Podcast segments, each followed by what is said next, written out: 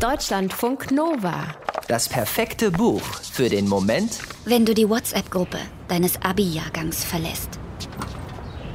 Wie lange braucht ein großer Eisblock, bis er schmilzt? Sagen wir, an einem Wintertag mit leichtem Schneefall, also mit Temperaturen knapp über Null, im Kofferraum eines Autos, in dem die Heizung ausgeschaltet ist? Eva weiß es nicht. Sie hofft, dass es lang genug dauert für das, was sie damit vorhat. Bis kurz vor ihrer Abreise hatte die Plastikbox mit dem gefrorenen Wasser darin im Gefrierfach ihres Nachbarn gesteckt. Als Eva die Box geholt hat, gab er sich gleichgültig. Er sagte nicht viel und stellte auch keine Fragen, nur die, ob Eva am Abend wieder zurück sei. Natürlich, hatte sie gesagt und ihm hinterhergeguckt, als er zufrieden zum Haus zurückschlurfte und darin verschwand.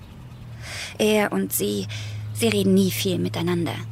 Sie trinken ab und zu gemeinsam Pfefferminztee, nachdem sie Körperflüssigkeiten ausgetauscht haben. Ein Ritual, an dem Eva eigentlich nicht besonders hängt. Sie ist viel zu früh losgefahren. Eva ärgert sich über sich selbst, weil sie nicht weiß, was sie mit der ganzen Zeit anfangen wird.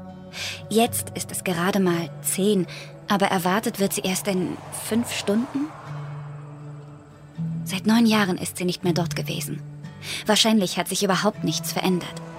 Wahrscheinlich wird trotzdem alles anders sein. Pim feiert eine Party. Eine Party mit zwei Anlässen. Seine neue, fast automatische Melkanlage wird eingeweiht und sein Bruder Jan wäre in diesem Monat, kurz vor Silvester, 30 geworden. Es wird Drinks und Häppchen geben, ab 15 Uhr. Pim war mal Evas bester Freund, gemeinsam mit Laurens. Und Jan die Einladung war mit viel zu vielen Briefmarken frankiert. Und beim Schreiben ihrer Adresse muss Pim tierisch doll aufgedrückt haben. Vielleicht hat das Eva überzeugt, ins Dorf zurückzukehren. Vielleicht war es aber auch nur eine Frage der Zeit und ein Aufschieben, keine Option.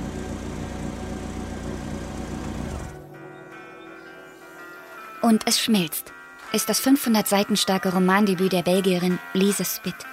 Die Hauptfigur Eva erzählt darin ihre Geschichte. Mal ist sie im Hier und Heute, Ende 2015, unterwegs zur Melk- und Gedächtnisparty im Dorf ihrer Kindheit. Mal reist sie in ihren Erinnerungen 13 Jahre zurück, ins Jahr 2002, zu dem Sommer, in dem alles kaputt ging. Eine Freundschaft, ihre Familie, ihr Körper, ihre Fantasie, ihr Herz. Evas Geschichte beginnt in diesem Dorf und sie endet auch dort. Sie waren zu dritt und nannten sich Musketiere. Und natürlich war einer für alle, alle für einen auch irgendwie ihr Motto. Aber so ganz stimmte das nicht. Laurenz teilte nie seine Kekse, die seine Mutter ihm großzügig in die Brotbüchse gepackt hatte. Eva aß alle Süßigkeiten selbst auf, auch wenn sie im Kiosk beteuert hatte, sie mit den Musketieren zu teilen. Und Pim benahm sich wie ein Anführer. Was er sagte, wurde gemacht, Treffen auf dem Heuboden, Treffen am See oder Treffen in der Schule. Eva brauchte das. Lieber das als zu Hause. Zu Hause, das waren ihre Eltern, ihr großer Bruder Jolan und ihre kleine Schwester Tesie. Und eine Hündin. In einem Haus mit Garten, ganz normal, eigentlich. Jolan flüchtete sich in die Natur oder in sein Zimmer, wo er Tierkadaver mit dem Mikroskop studierte. Tesie war klein und zart und unauffällig bis sie plötzlich Rituale entwickelte. In einer ganz genauen Abfolge von Handlungen betrat sie Zimmer, benutzte sie Geräte, spielte sie Monopoly und wusch sie sich. Wenn sie dabei gestört wurde oder einen Fehler machte, begann sie von vorn. Ihre Eltern. Die Mutter saß fast nur im Sessel, betrunken und traurig. Der Vater fuhr täglich mit dem Fahrrad zur Arbeit.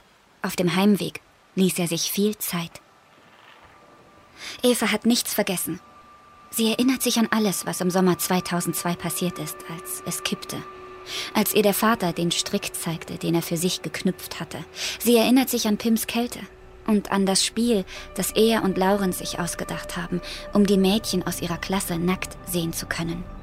Eva sollte sich dafür ein Rätsel ausdenken. Wer es löste, bekam 200 Euro. Wer scheiterte, musste sich ausziehen. Das Rätsel war unlösbar. Es handelt von einem Eisblock. Und es endet schrecklich. Deutschlandfunk Nova